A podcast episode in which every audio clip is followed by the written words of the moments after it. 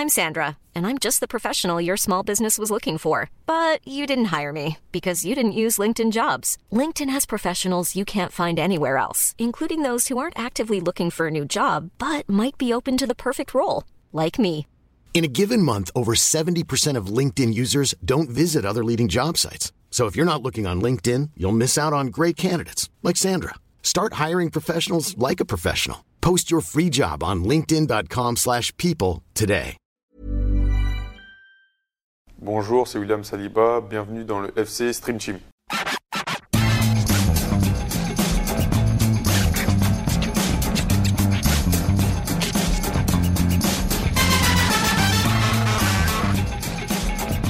Je ne suis pas William Saliba, je suis Maxime Dupuis et vous voici donc dans le FC Stream Team. En effet, j'aurais d'ailleurs pu vous parler de William Saliba, de chercher les points communs entre le défenseur de l'OM et Martin sur le terrain, de vous dire que comme Saliba, on en fait difficilement le tour, mais pas pour les mêmes raisons. William Saliba en impose au niveau des épaules. Martin, c'est plus au niveau de la chute de rein.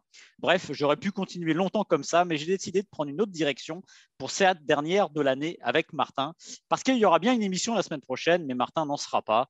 Martin sera évidemment en vacances, tranquille. Bien mérité. Bien mérité si tu le dis. Et votre serviteur, lui, sera là au charbon avec Cyril Morin pour essayer de taper la meilleure audience de l'histoire du UFC Stream Team, histoire de montrer que le travail, ça paye et qu'il faut rester jusqu'au bout de l'année. Et là, je suis en train de m'égarer. Non, finalement, j'ai changé mon fusil d'épaule quand Martin, ce matin, m'a ému aux larmes lors de la préparation de cette émission. On discutait des sujets retenus, Saliba, Olas, la Coupe de France, et puis d'un seul coup, Martin a eu ces mots empreints d'émotion et d'une conviction certaine. Alors qu'il portait sa tasse de roi minute soupe à la bouche, celle à l'ail au crouton, donc je vous laisse imaginer la suite, il a eu ces mots. Il y a un truc qui me rend fou. C'est quand mes parents boivent de la soupe et qu'ils font.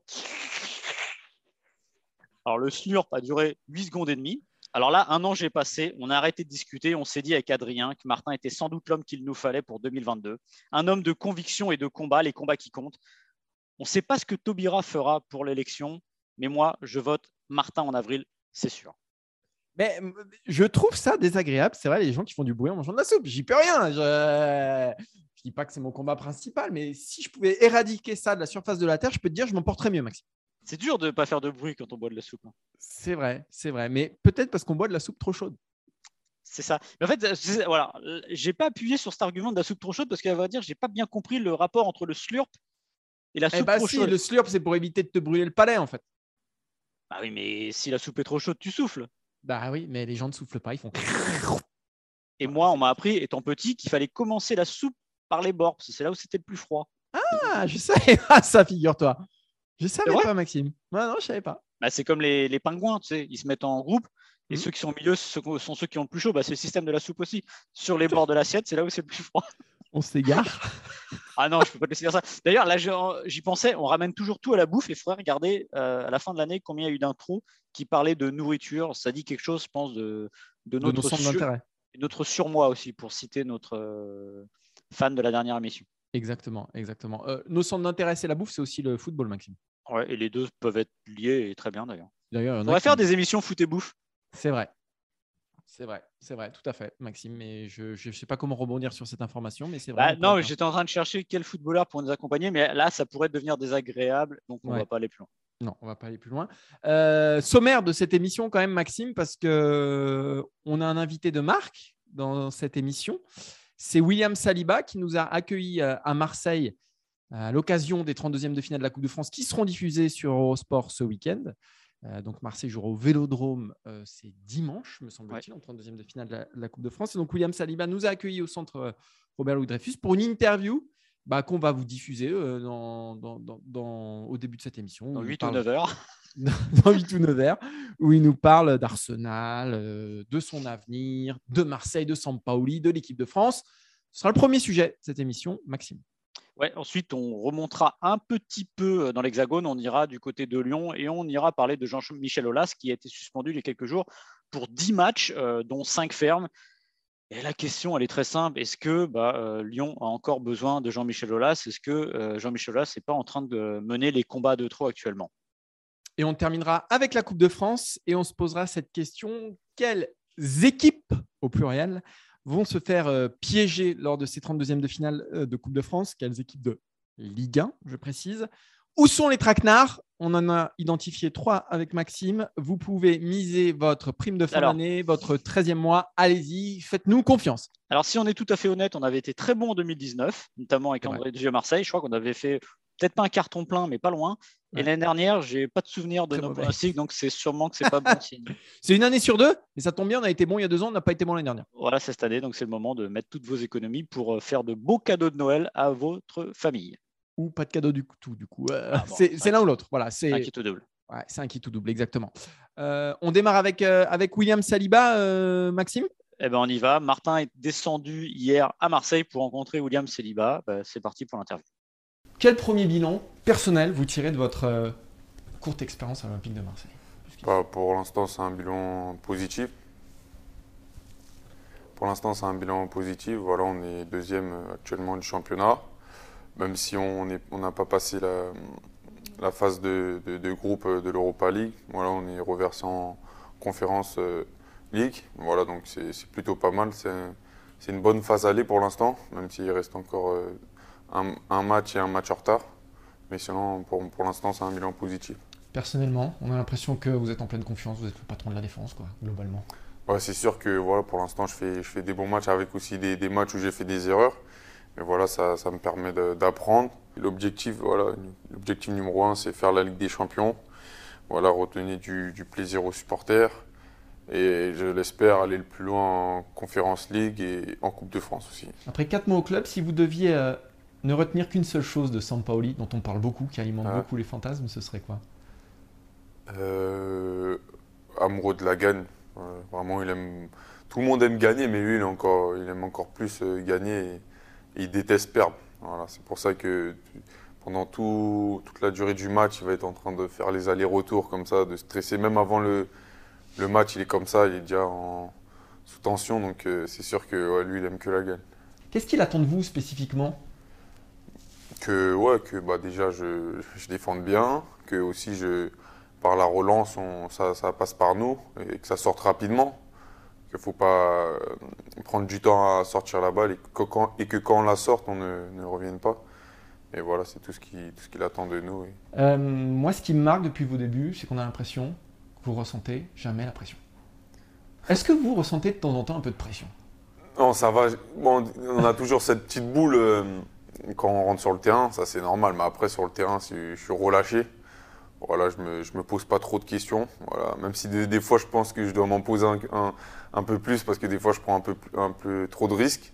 Mais ça va, j'essaye aussi de prendre des risques mesurés. Et voilà, des fois, ça, ça paye bien. Des fois, il faut que je fasse aussi attention. Voilà, pas jouer trop facile.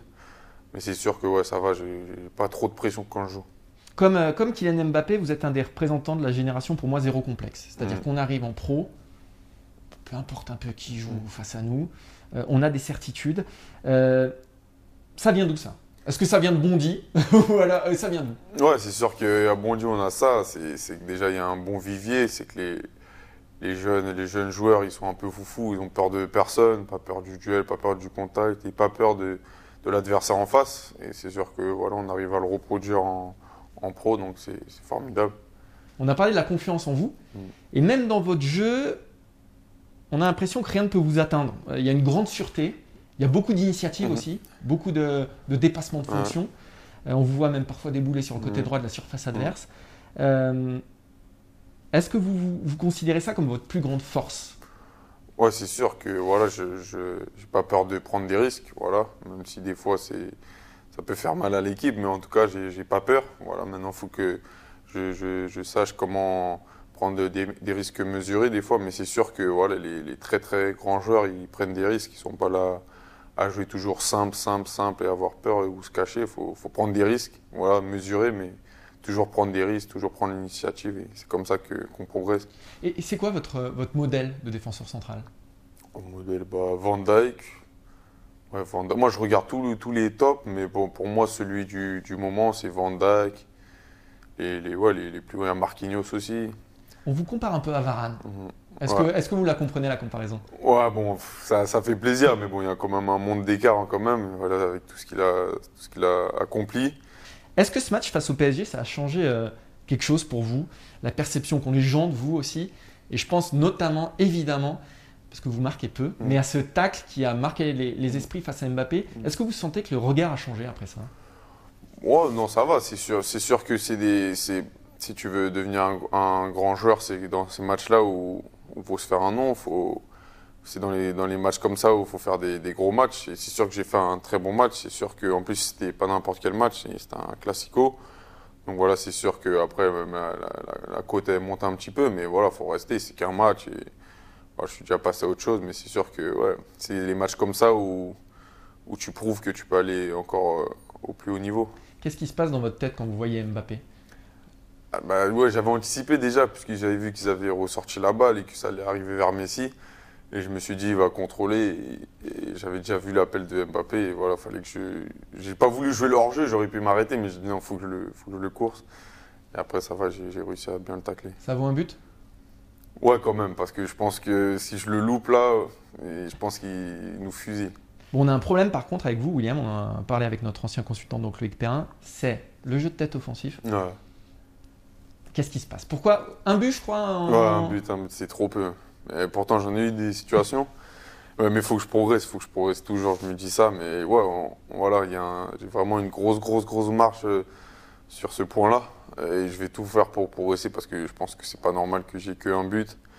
Et que comme je suis grand, je suis un peu costaud, faut que voilà, j'arrache je, quand je monte et c'est ça encore où je dois, je dois progresser le plus, je pense. On m'a parlé du pied gauche aussi, qui était. Ouais, puis, en fait, en fait, pied gauche, je pense qu'il est pas dégueulasse. C'est juste que j'ai pas confiance, tu vois, dans les, dans les. Des, fois, il y a des situations, je me dis ah vas-y, on va faire l'extérieur, tout ça. Mais il est pas dégueulasse. Bientôt vous verrez.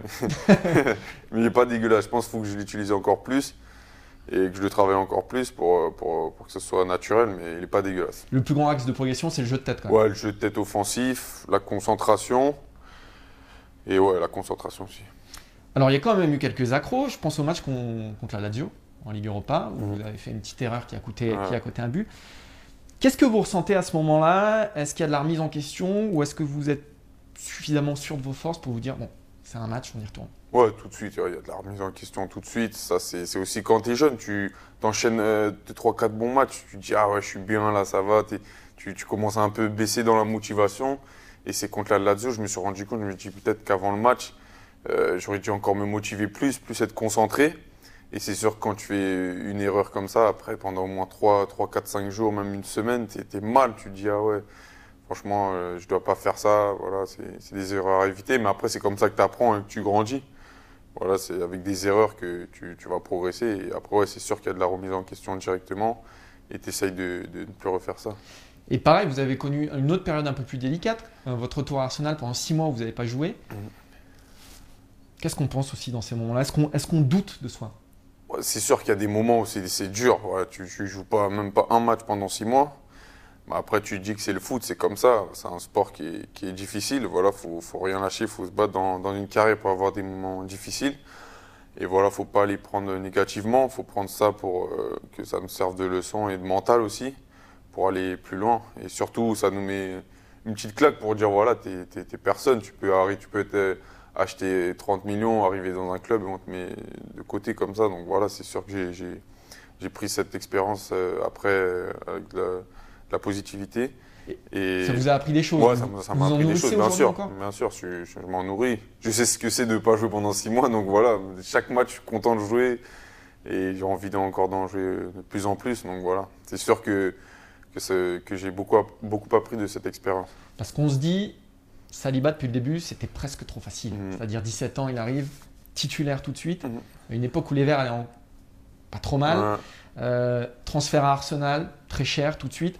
Euh, ça remet les idées en place. Ouais, bien sûr, directement. Moi, avant d'arriver à Arsenal, je me disais, ouais, je vais jouer avec qui dans l'axe, tout ça. Et t'arrives là-bas, tu fais même pas, même pas de groupe en championnat. C'est vrai que ça, fait une- ça, ça met une bonne claque, mais ça fait du bien. Voilà, ça, ça te permet de garder les pieds sur terre et te dire que quoi qu'il arrive, il faut toujours se donner à 100%. Et voilà, le foot, ça va vite. Est-ce que tout ça, qui arrive après une expérience, euh, première expérience ratée à Arsenal, est-ce que vous êtes servi de cette expérience ratée à Arsenal pour dire aujourd'hui, ce que vous faites aujourd'hui, c'est aussi un petit message à Arsenal pour dire, je suis peut-être pas si mauvais que ça. quoi. Est-ce que vous en servez? Ouais, bah après, bon, bah, peut-être pas un petit message directement pour eux, mais voilà, c'est sûr que quand on me fait pas confiance pendant, quand je joue pas pendant six mois, tu te dis voilà, bon, tu as une période un peu dure, mais maintenant tu vas, tu vas montrer que tu as les capacités pour jouer, euh, voilà, dans, dans, ce club. Mais c'est sûr que je le fais pour moi d'abord et et pour l'équipe, c'est pas un message directement que j'envoie Arsenal. Il y a peut-être un petit esprit de revanche, quelque chose à prouver en plus, non? Non, non, ça va. Mais c'est sûr que quand tu joues pas pendant six mois, après, tu as les, as les crocs, tu as envie de jouer tous les matchs et, et profiter de ces, ces, moments. Je me demandais comment ça se passait pour les joueurs prêtés. Est-ce que vous avez des contacts avec Arsenal, avec le coach? Non, ah, moi, on a, je suis en contact avec. Euh, quelqu'un qui s'occupe des prêts. On est, nous, on est souvent en contact. Des fois aussi, le, le, directeur, il m'appelle. Ouais, ça va, on est en contact. J'ai mes collègues aussi là-bas. Ça va, il y a quand même un petit contact. Et vous suivez ce que font les Gunners, j'imagine. Euh, comment, comment, comment on s'inscrit? Parce qu'il n'y a pas d'option d'achat sur votre prêt. Euh, comment on s'inscrit ici à l'OM euh, Parce que c'est du court terme, a priori. Comment on vit ça sur une saison quand on, quand on est un joueur prêté, qui est une mm. situation un peu particulière? Dans, un club comme ça, quand tu es prêté, tu, tu, fais comme si voilà, tu allais rester pendant des longues années. Tu, même, tu, tu te dis, ouais, faut, pense pas que tu, tu retournes normalement euh, à Arsenal City. Tu te dis, ouais, profite de chaque match, donne-toi, voilà, comme si tu étais au club euh, depuis. Et j'essaie de pas, pas trop penser à ce qui se passera après. J'essaie d'être concentré sur le présent parce que c'est le plus important. Et voilà ce qui se passera après. Voilà. Euh, nul le sait. Il y a Arteta il y a quelques temps qui a dit euh, il a sa place ici avec nous. Euh. J'imagine que ça doit faire plaisir parce que vous avez traversé il y a un an tout pile quand même. Ouais, c'est sûr, ça, ça fait plaisir, mais après voilà, je reste concentré sur ce que je fais et sur mon club qui est actuellement l'OM. Et voilà. je voulais parler de l'équipe de France pour terminer, mm. parce qu'on parle beaucoup de vous aussi en mm. équipe de France. Dernier rassemblement, la liste à votre poste, il y avait Jules Koundé, Upamecano et Kurt Zuma, formé chez les Verts lui aussi d'ailleurs.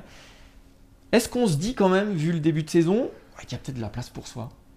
Bah après, c'est sûr qu'il y a toujours euh, de la place. Mais après, il faut, rester concentré. On sait qu'on a un pays où à chaque poste, il y a, des milliers de joueurs. Donc il faut rester concentré, essayer d'être le plus régulier possible. Et je l'espère, euh, bah voilà, quand, quand le, coach aura besoin de moi, voilà, je répondrai présent. Mais je sais qu'il voilà, faut progresser encore. C'est une autre étape et je vais tout faire pour, pour y arriver. Qu'est-ce qui vous manque selon vous pour, pour intégrer les Bleus? Bah, être encore plus constant, enchaîner, enchaîner les matchs. Voilà, quand, quand j'entendais ouais, Saliba équipe de France, match de la Lazio, je fais deux erreurs, donc ça m'a vite, euh, ça m'a dit ouais, calme-toi un peu, reste, reste les pieds sur terre. Voilà, c'est encore euh, progresser. Et voilà, c'est une étape. c'est sûr qu'on bah, on joue pour aller en équipe de France. Quand tu es français, tu veux, tu représenter ton pays je suis en espoir, mais voilà, c'est sûr qu'on on joue tous pour, pour, aller en équipe de France A. Vous les regardez les listes quand même de Didier Deschamps Ouais, bon, bah, pas spécialement pour, ouais, pour voir s'il y a mon nom, mais ouais, on les regarde tous. Hein, Est-ce que vous avez des, je sais pas, des liens avec Didier Deschamps ou, non, non, non, ou Guy Stéphane ou Non, non, non. Des pré-convocations? Non, non, non, non. Rien de tout ça Aucun ça, non. D'accord. Mm. Euh, dans un an tout pile, là, il y aura la Coupe du Monde au Qatar. Est-ce que quand on est William Saliba, on se fixe quand même cet objectif? Bon, après, je me dis pas qu'il faut que je sois à la Coupe du Monde, mais après, c'est sûr que c'est une Coupe du Monde. Tu te dis, ouais, pourquoi pas, j'espère que j'y serai, mais bon, voilà, il faut rester euh, quand même euh, concentré. Et tu te dis, voilà, pour l'instant, tu es en espoir, progresse, progresse, et quand le coach aura besoin de toi, ça se fera naturellement. Et c'est quoi le plus grand rêve de William Saliba aujourd'hui? Ouais, Gagner le plus de titres possible, que ce soit avec euh, mes clubs ou la sélection la Ligue des Champions, il ouais, participait aussi? Ouais, bien sûr.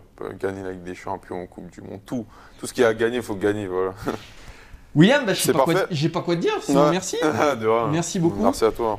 Voilà, on remercie donc William Saliba, on remercie donc l'Olympique de Marseille, très disponible pour cette interview. Et moi, j'ai été étonné d'une chose, étonné, mais finalement pas tant que ça, parce que c'est un peu ce qu'on voit sur le terrain, c'est qu'il y a quand même une forme de maturité assez impressionnante chez le défenseur central de l'OM. Oui, puis il se ménage pas quand il parle de ses erreurs face à la Lazio, euh, aussi de l'épisode Arsenal. Bah voilà, il se remet en question, il se ménage pas. Alors qu'on pourrait se dire quand on le voit sur le terrain qu'il a une confiance pleine en, ses capacités, c'est quelqu'un qui se ménage pas. Après, il y a deux questions euh, suite à suite à cet entretien. Il y a évidemment la question de son avenir parce qu'on sait qu'aujourd'hui à Marseille c'est une pièce essentielle. Mais comme, comme, comme je, le, je le mentionnais dans l'interview, c'est un prêt sans option d'achat. William Saliba. Donc sur le long terme, a priori, ne jouera plus à l'OM. Or, c'est le patron de cette défense marseillaise, c'est l'homme le plus important de l'équipe avec Dimitri Payet sans doute et je mettrai même Valentin Rongier aussi. Mais voilà, c'est un des, trois hommes forts de l'Olympique de Marseille cette saison. Euh, qu'est-ce qu'il fera l'année prochaine? C'est dur à dire pour le moment. Euh, ce qui est certain euh, pour William Saliba, c'est que Arsenal va compter sur lui, que Michael Arteta commence à lui ouvrir la porte, que s'il n'y a pas d'option d'achat, c'est que Arsenal voulait le voir sur une saison complète. Mais là, il se blesse plus, Saliba. Il est très bon dans un club où la pression est immense. Donc, c'est la saison de la confirmation au très haut niveau pour Saliba. Ça va être compliqué pour Marseille. Alors, est-ce qu'il reviendra à Arsenal? C'est une vraie question parce qu'il y, a quand même quelque chose qui s'est cassé entre lui et Arsenal qui ne, lui a pas fait confiance. La question de son avenir, en tout cas, euh, elle sera essentielle évidemment pour lui, aussi pour Arsenal, parce qu'on peut très bien se dire qu'il serait titulaire aujourd'hui dans, cette défense des Gunners, et pour Marseille. Euh, mais à mon avis, même s'il ne va pas Arsenal, il sera trop cher pour l'OM. Il a été acheté 30 millions d'euros. Je ne suis pas sûr que sa cote ait baissé depuis. Et puis de toute façon, la question qui pourra se poser un moment, c'est est-ce qu'il vaut pas mieux qu'Arsenal aussi, tout court? Alors Arsenal va mieux en ce moment, mais on sait que c'est un club qui ne joue plus la Ligue des Champions et qui est devenu un club, on va dire, du premier tiers grossièrement du championnat d'Angleterre. Donc euh, voilà. Et la question aussi qui se pose finalement, il en a parlé euh, d'ailleurs aussi avec une euh, très grosse honnêteté sur l'équipe de France parce que on est à un an de la Coupe du Monde tout pile. On est même quasiment là, on est à peu près au niveau des demi-finales et bientôt la finale de la Coupe du Monde. dans un an, c'est le mondial. aller à Arsenal, c'est aussi prendre le risque de ne pas rejouer et potentiellement de se griller pour l'équipe de France. L'équipe de France dont il n'est pas un membre aujourd'hui mais euh, va s'ouvrir quand même, je pense, un début d'année avec des opportunités pour lui, pour des raisons simples, simplement que Deschamps euh, bah, a besoin de faire son groupe. On va avoir sans doute ce petit stage au Qatar de quelques jours et surtout, je pense, ce mois de juin euh, élargi pour l'équipe de France qui va jouer quatre matchs de Ligue des Nations face à l'Autriche, au Danemark et la Croatie. Et ça va être un mois, je pense, où Didier Deschamps va peut-être élargir un petit peu le groupe et va voir aussi des joueurs euh, dans un cadre euh, qui ressemble à une compétition. Donc je pense que là, sa, clé et le moment où il pourrait intégrer le groupe, évidemment en condition de faire une bonne deuxième partie de saison et de marquer des points sur les moments opportuns. On a parlé du tacle de, sur Mbappé contre le PSG. Il y aura la Ligue Europa Conférence. Alors évidemment, la Ligue Europa Conférence, ce n'est pas la Ligue des Champions, mais avec Marseille, des bons parcours européens peuvent prendre une grosse ampleur et ça peut euh, jouer. Et dernier euh, atout pour lui, c'est que vous avez sans doute, ça ne vous a sans doute pas échappé que l'équipe de France est passée à, trois, à centraux. Donc en gros, dans un groupe, euh, Didier Deschamps aura maintenant besoin de six centraux globalement pour faire son groupe, pour avoir les. Donc ça élargit les possibilités. Moi, je serais pas étonné de voir euh, Saliba au Mondial 2022 euh, s'il continue évidemment sur cette progression-là.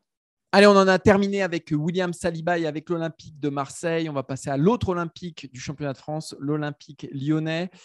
Avec cette question, Olas a-t-il définitivement franchi la ligne rouge? Le rapport de l'arbitre de Lyon-Marseille a été euh, divulgué et qu'est-ce qu'on y apprend dedans? Je vous rappelle, Lyon-Marseille, c'est dans ce match que euh, Dimitri Payet a été atteint par une bouteille lancée des tribunes, que le match a été arrêté. Donc, dans le rapport de l'arbitre de, la rencontre, pardon, on apprend que bah, Jean-Michel Lolas a un petit peu euh, fait pression euh, sur l'arbitre de la rencontre. je vais citer exactement le rapport. Je tiens à préciser que M. Olas, président de l'Olympique lyonnais, a tenu les propos suivants au moment de quitter mon vestiaire. La compétition dépend de la LFP, vous de la FFF. Je fais malheureusement partie du COMEX et ça ne va pas en rester là. Un moyen donc très clair de faire pression sur la décision euh, de l'arbitre. Maxime, est-ce qu'il a franchi la ligne rouge? Sa défense est très maladroite hein, depuis, euh, depuis cette euh, OLOM. Il défend un acte isolé. voilà, il dit que finalement, toutes les sanctions qui ont été prises depuis, bah, il les conteste. Même ce, malheureux rapport arbitral, il le conteste. Est-ce qu'il devrait faire le profil bas? Est-ce qu'il a franchi la ligne rouge? Euh, Est-ce qu'il est un petit peu dépassé par les événements, tout simplement, le président de l'Olympique lyonnais pour toi? Ouais, alors déjà, les propos, les fameux propos sortis de leur contexte, comme il les qualifie, or qu'on les lise sans les entendre, la première impression que l'on a, c'est que ça ressemble quand même à une, menace envers l'arbitre qui dit écoutez, euh, je suis Jean-Michel Aulas, je suis en poste à la FFF, donc faites attention, puisque la FFF vous dirige. C'est très malvenu et euh, il me fait penser, pour une référence euh, qui plaira aux plus anciens, dans le film Les Trois Frères, vous savez, l'huissier de justice qui arrive pour récupérer tout ce qu'il y a chez les inconnus, qui dit Moi, je suis assermenté, je suis assermenté. Bah, c'est l'impression que j'ai. Et quand on fait ça, quand on est obligé d'asseoir son autorité par des menaces ou ce qui ressemble, bah, c'est jamais bon signe. On va le redire ici une bonne fois pour toutes. Jean-Michel Aulas, c'est peut-être le plus grand président de l'histoire du football français, ou au moins on peut le mettre dans un top 3. Tous ont leurs failles.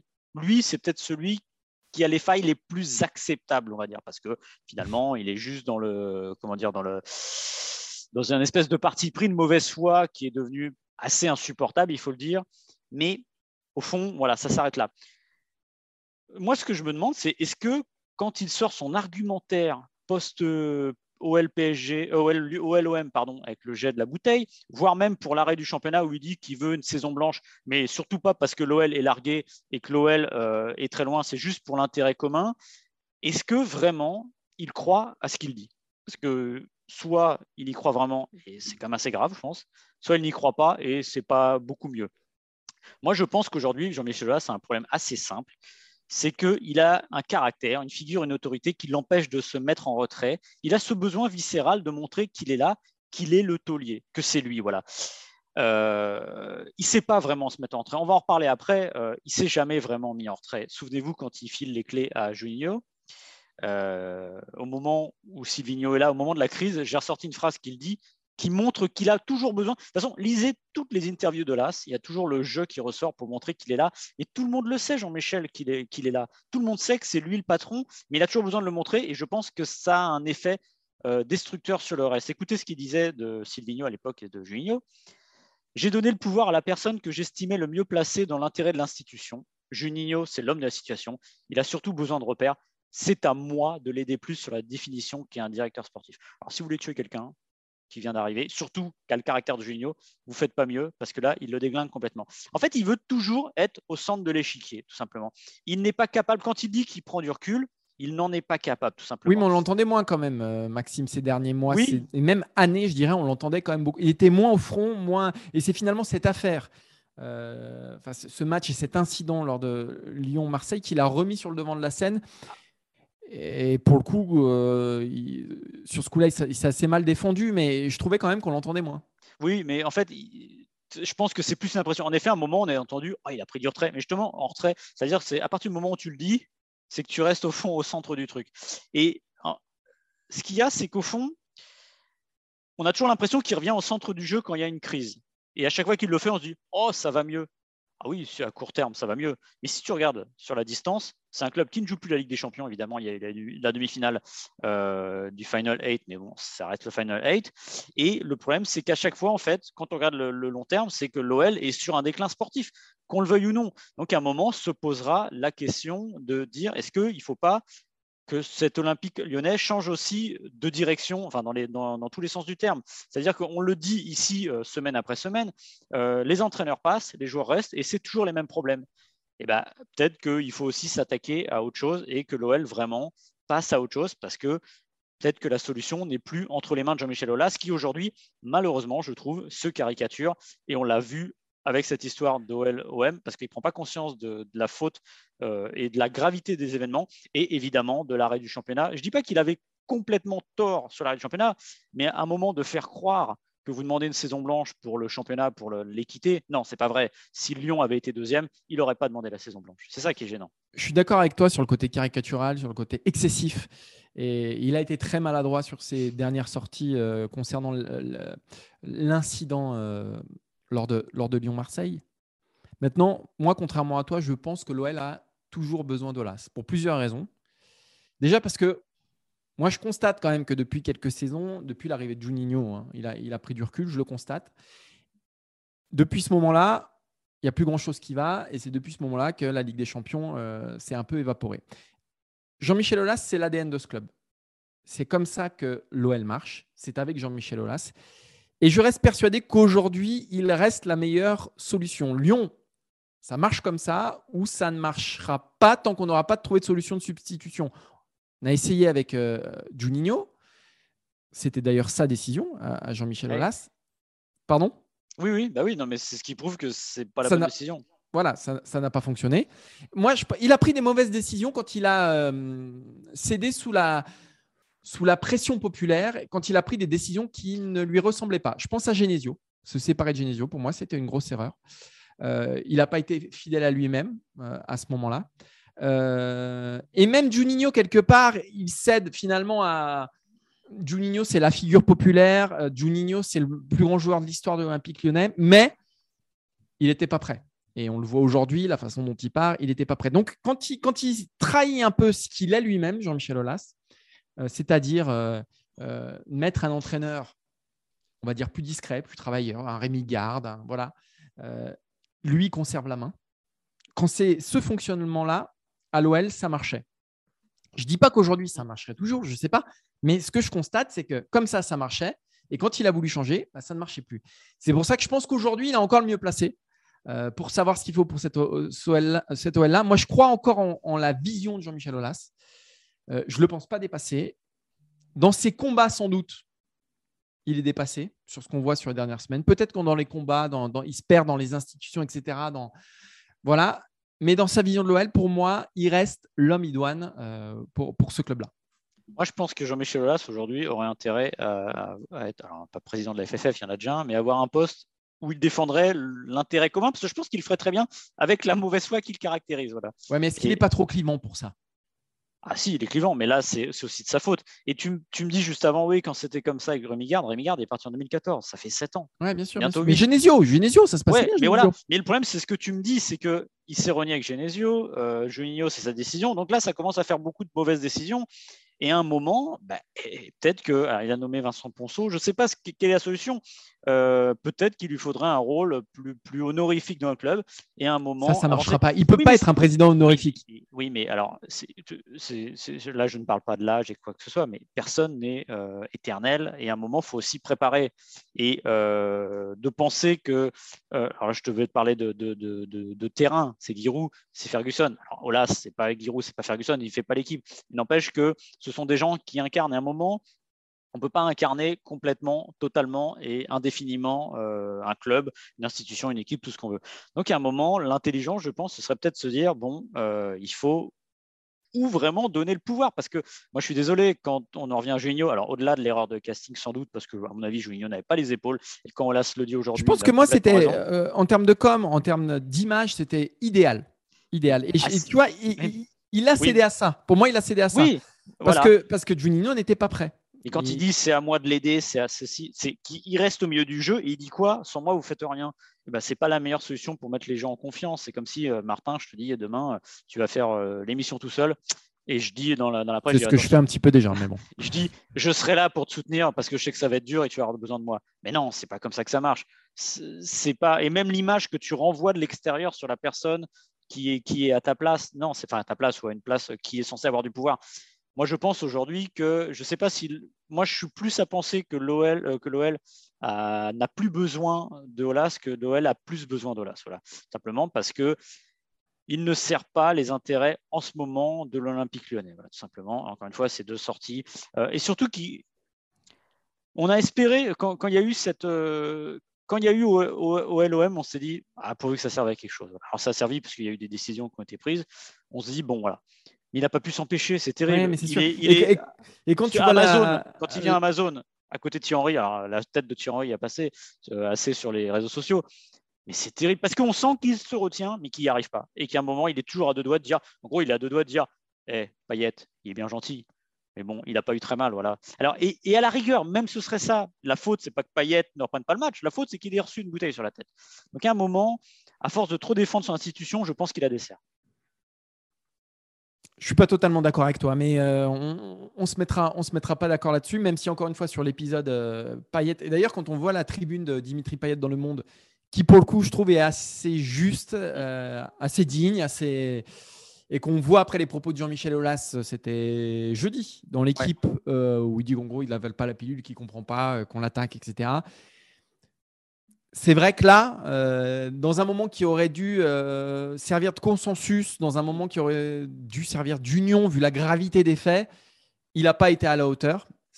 mais ça, je le reconnais entièrement. Pour ce qui est de l'Olympique Lyonnais, j'ai déjà développé tout à l'heure et donc euh, je, ne le redévelopperai pas aujourd'hui, mais pour moi, sa vision reste, reste quand même la meilleure. Tout à l'heure, c'était aujourd'hui, donc c'est bon, tu peux. Oui, oui, oui, non, mais je veux dire, je veux pas. Je veux pas mais oui. Parce que si on a.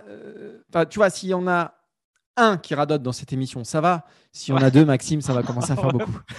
Ah ben, je crois que tu parlais de Jean-Michel Aulas. Non, non, j'oserais ah. pas. Attends, j'oserais pas. Non, je parlais de toi. Euh, On finit avec la Coupe de France, Maxime?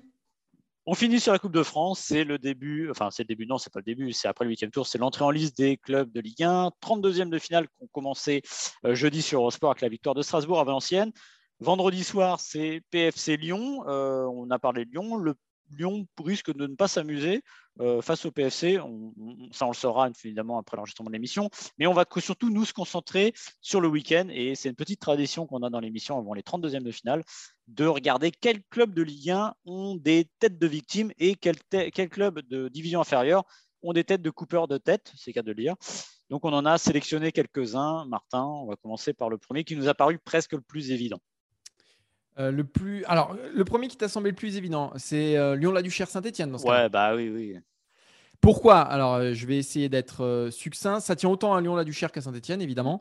je vous fais pas un dessin. Saint-Etienne, dernier de Ligue 1. équipe fragile psychologiquement, très jeune. je pense à Nadé, Camara, Mouefek, Gourna voilà, tout, tout saut, tous ces jeunes qui sont euh, sur un fil depuis le début de saison. Et dès qu'il y a un moment où ça se passe mal, dès qu'il y a un environnement un peu hostile, bah, ça craque un peu. Euh, il y a un match capital face à Nantes, mercredi, le dernier euh, match de cette phase allée de Ligue 1. il est capital pour Saint-Etienne parce qu'il doit amorcer une remontée avec, avec le nouveau coach Pascal Duprat. Et si ça ne marche pas là, va commencer à se poser de sérieuses questions. Donc le match capital, euh, si... c'est celui qui arrive en Ligue 1. Donc ce match déjà face à Lyon-la-Duchère, il arrive un peu comme un cheveu sur la soupe. Et en plus, c'est Lyon-la-Duchère. Euh, c'est quoi Lyon-la-Duchère? C'est euh, un club de Lyon très très très chaud. C'est un club de Lyon déjà, donc c'est un derby. Une équipe qui est très fragile émotionnellement, qui arrive dans ce stade qui est réputé très très chaud. Il va y avoir des supporters de l'Olympique lyonnais qui ont déjà pris leur billet euh, bah voilà, pour faire passer 90 euh, minutes euh, très compliquées à cette équipe des Verts. Bref, s'il y avait une définition du traquenard sur ces 32e de finale, je pense que là, on trouvera pas mieux. Et Saint-Etienne, effectivement, a une très bonne tête de victime, Maxime. Ouais, bah, tu as tout résumé tout simplement. Et il faut savoir que, comme tu l'as dit, il n'y a pas, il y aura pas de supporters stéphanois et il y a des Lyonnais qui viennent en individuel, on va dire, dans les tribunes, et qu'il y a déjà 120, 120 agents de sécurité et deux compagnies de CRS qui sont mobilisés. Donc, on espère évidemment que ça se passera bien et que ça ne servira pas, mais ça donne quelque chose un peu de l'ambiance. Et comme tu l'as dit, c'est une équipe qui est un peu fragile dans un environnement un peu hostile.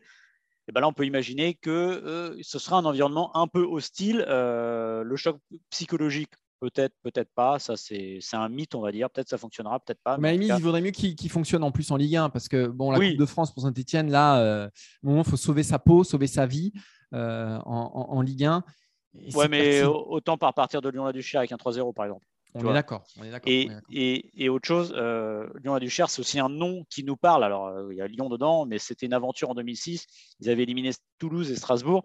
Et ils étaient en huitième de finale face au Paris Saint-Germain. Ils avaient été éliminés. Donc, c'est un club aussi qui a. C'est difficile parfois de, de, de, définir ce que c'est une, une, culture coupe, mais c'est un club qui l'a. Donc, il faudra faire attention. Il y a un autre club dont on va parler maintenant qui a une culture coupe peut-être un peu plus récente, mais qui avait tapé très fort il y a deux ans en sortant l'Olympique de Marseille. C'était d'ailleurs, je crois, Geoffroy Guichard, il me semble.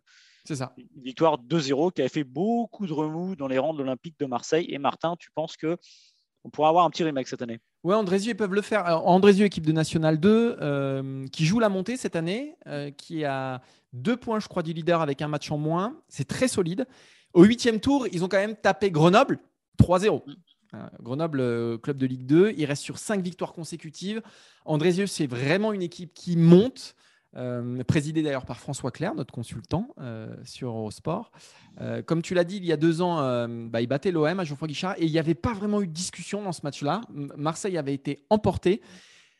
Andrézieux, c'est un club qui compte énormément de joueurs qui n'ont pas été gardés par le centre de formation de, de Saint-Etienne c'est des joueurs qui, quand ils rencontrent un club professionnel, ça n'arrive pas 100 fois dans une vie, ça ne leur arrivera pas 100 fois euh, dans leur vie. Et ben, c'est des mecs qui ont les crocs. Voilà, c'est des mecs qui ont les crocs, qui ont envie d'en découdre. Alors, on n'a pas dit contre qui ils jouaient. Ils jouent contre Montpellier. Montpellier, équipe euh, solide de Ligue 1. Mais je me dis qu'avec euh, tous ces joueurs de, centre de formation, ce club qui est sur une pente ascendante, qui est sur une dynamique ascendante, euh, qui reste aussi sur un exploit il y a deux ans face à l'OM.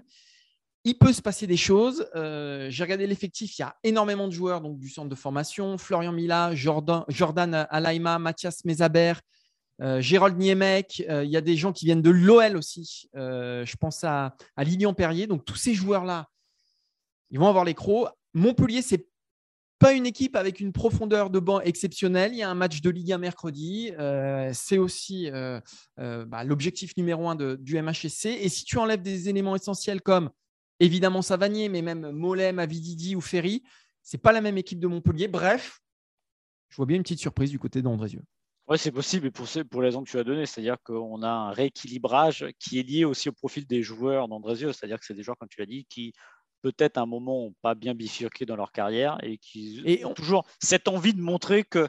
Voilà. Et, pour en avoir parlé euh, souvent avec nos consultants, la différence entre un joueur de National, de National 2 et un joueur de Ligue 1 ou de Ligue 2, c'est pas le talent, c'est pas le physique, c'est souvent une blessure qui arrive au mauvais moment, c'est parfois euh, un mauvais choix, c'est un parcours de vie, c'est euh, oui j'ai signé là, ils sont descendus, bah je m'en sors pas. Alors je dis pas qu'il n'y a pas de différence entre Andrézieux et Montpellier. Euh, tu, joues le match 100 fois, peut-être que Montpellier le gagne 90 fois, je ne sais pas. Mais individuellement, la différence, elle n'est pas euh, aussi grande qu'on pourrait le croire au vu des, classements des uns et des autres.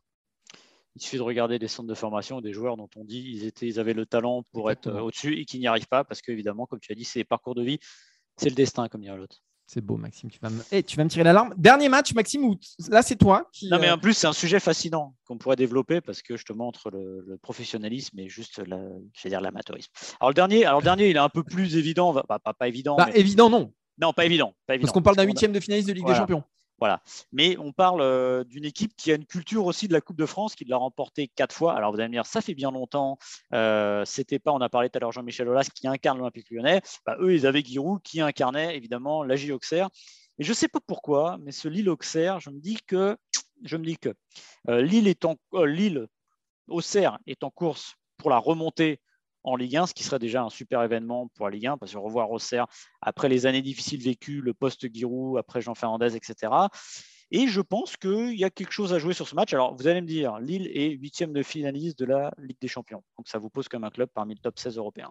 Lille va mieux en championnat. Il y a beaucoup de matchs nuls, mais Lille revient et n'est plus très loin des places euh, d'honneur et européennes.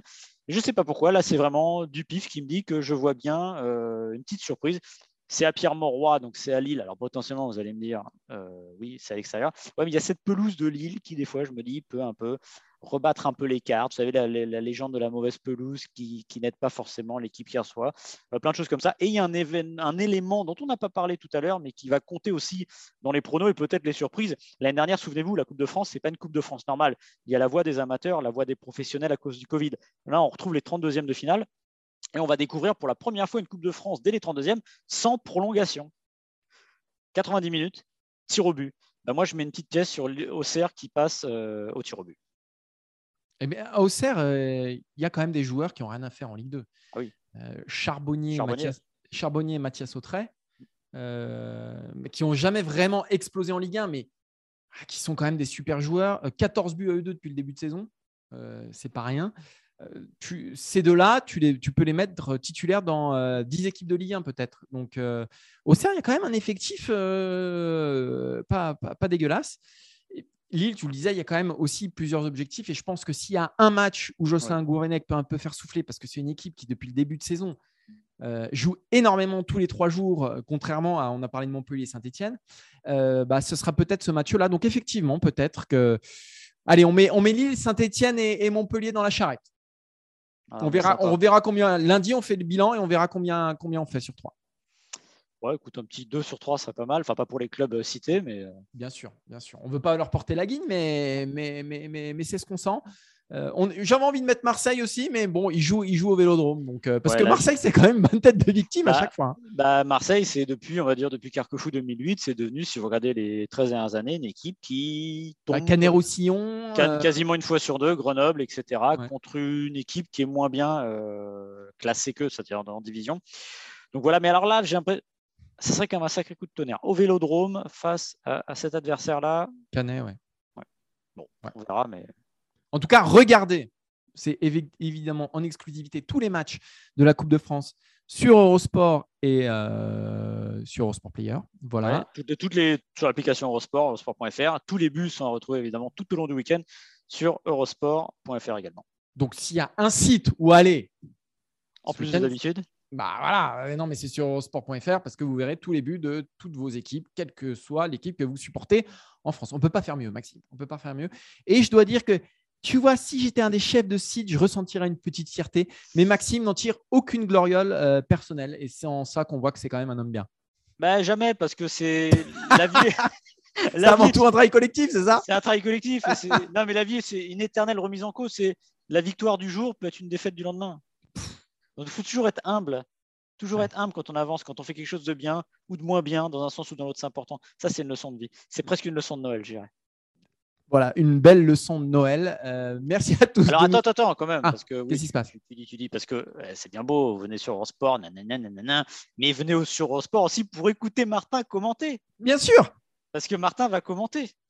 Et, des, grosses affiches. Je peux vous dire. Que tu vas commenter, Martin? Je commente euh, Guingamp Amiens, avec le fils de Stéphane Carnot, quand même, à Guingamp. C'est pas rien. Et le neveu de Yann Lachuer du côté de Damien. Ah, Maxime, là, on fait moins le malin. Mm et Dinan-Léon face à Brest. Donc, je suis très Bretagne. J'avoue que là, je vais, passer, mon week-end à manger de la galette saucisse. Donc, euh, donc voilà, c'est un bonheur. T'as regardé la météo? Ça va, la météo? Tranquille n'ai pas encore regardé la météo, mais de toute façon, je sais à peu près à quoi m'attendre. Au mois de décembre en Bretagne. Question importante, le, le nœud de cravate, il est bon? C'est toujours le tien, que j'ai toujours pas d'effet. Le mec, il a pas fait, il avait fait le notre cravate depuis trois ans, non? Ah bah un peu plus même. Ouais, mais ça coulisse, donc euh, sais, je porte une cravate deux fois dans l'année, c'est pour la Coupe de France. Tant, tant, que ça coulisse, tout va bien. Voilà, tant que ça coulisse, tout va bien, exactement. Et, et, voilà, non, très heureux, très heureux. Roudourou, hey, eh, je vais au Roudourou, c'est la première fois de ma vie que je vais au Roudourou. Très bien, tu diras bonjour au président Le Gret S'il est là. Je oui, bah oui, c'est sûr que s'il n'est pas là. ce sera un peu plus compliqué. Mais ça va être un bonheur. Voilà. Euh, merci à Marco Popovic qui était au visuel. Merci à Adrien Yo, l'inénarrable Adrien Yo dit l'homme pas de patrouille qui était à la réalisation comme d'habitude. Exactement. Qu'est-ce qu'on vous dit? Ah bah, Moi, je vous retrouve la semaine prochaine, mais Martin, je te souhaite d'excellentes fêtes, évidemment. Ah bah merci, je te souhaite également d'excellentes fêtes, d'excellentes fêtes à tous. Pas d'excès, parce que j'ai entendu, j'ai entendu dire que tu avais fait euh, beaucoup d'efforts pour, Ouais, j'ai fait beaucoup d'efforts pour faire redescendre la balance. Pour faire coulisser un traumatisme dans une émission, hein, euh, Maxime. Donc euh, là, je suis sur un bon score, mais je pense que je vais tout exploser à Noël. Ah, c'est toujours pareil. Euh, ouais, mais si, si, si, on se prive, à quoi ça sert? Exactement. La vie ne vaut pas d'être, la vie ne vaut pas d'être vécue si, si on se prive. Ça, je suis bien d'accord avec toi. Voilà. On se donne rendez-vous en 2022, du coup, hein, année de Coupe du Monde. Ouais, mais qu'est-ce qu'elle est loin cette Coupe du Monde? Elle est loin. J'imagine que là, on est, on est à l'équivalent des demi-finales aujourd'hui à peu près. Maxime, ça se trouve dans un an. On est à Doha avant une demi-finale euh, France-Brésil. Ouais, si je suis pas déjà euh, décédé d'une insolation. ouais, ça c'est le gros risque. C'est gros risque.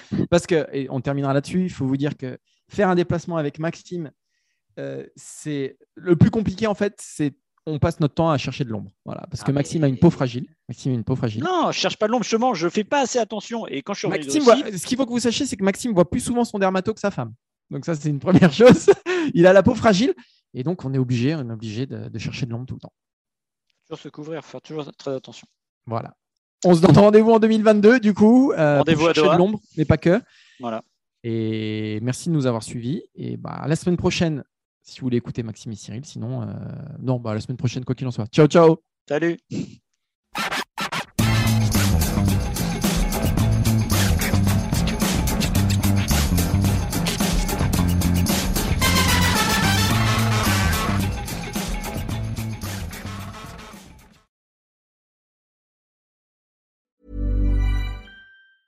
Hi, I'm Daniel, founder of Pretty Litter. Did you know cats tend to hide symptoms of sickness and pain? I learned this the hard way after losing my cat, Gingy. So I created Pretty Litter, a health monitoring litter that helps detect early signs of illness by changing colors, saving you money and potentially your cat's life. Pretty Litter is veterinarian developed, and it's the easiest way to keep tabs on your fur baby's health right at home. Go to prettylitter.com and use code ACAST for 20% off your first order and a free cat toy. Terms and conditions apply. See site for details.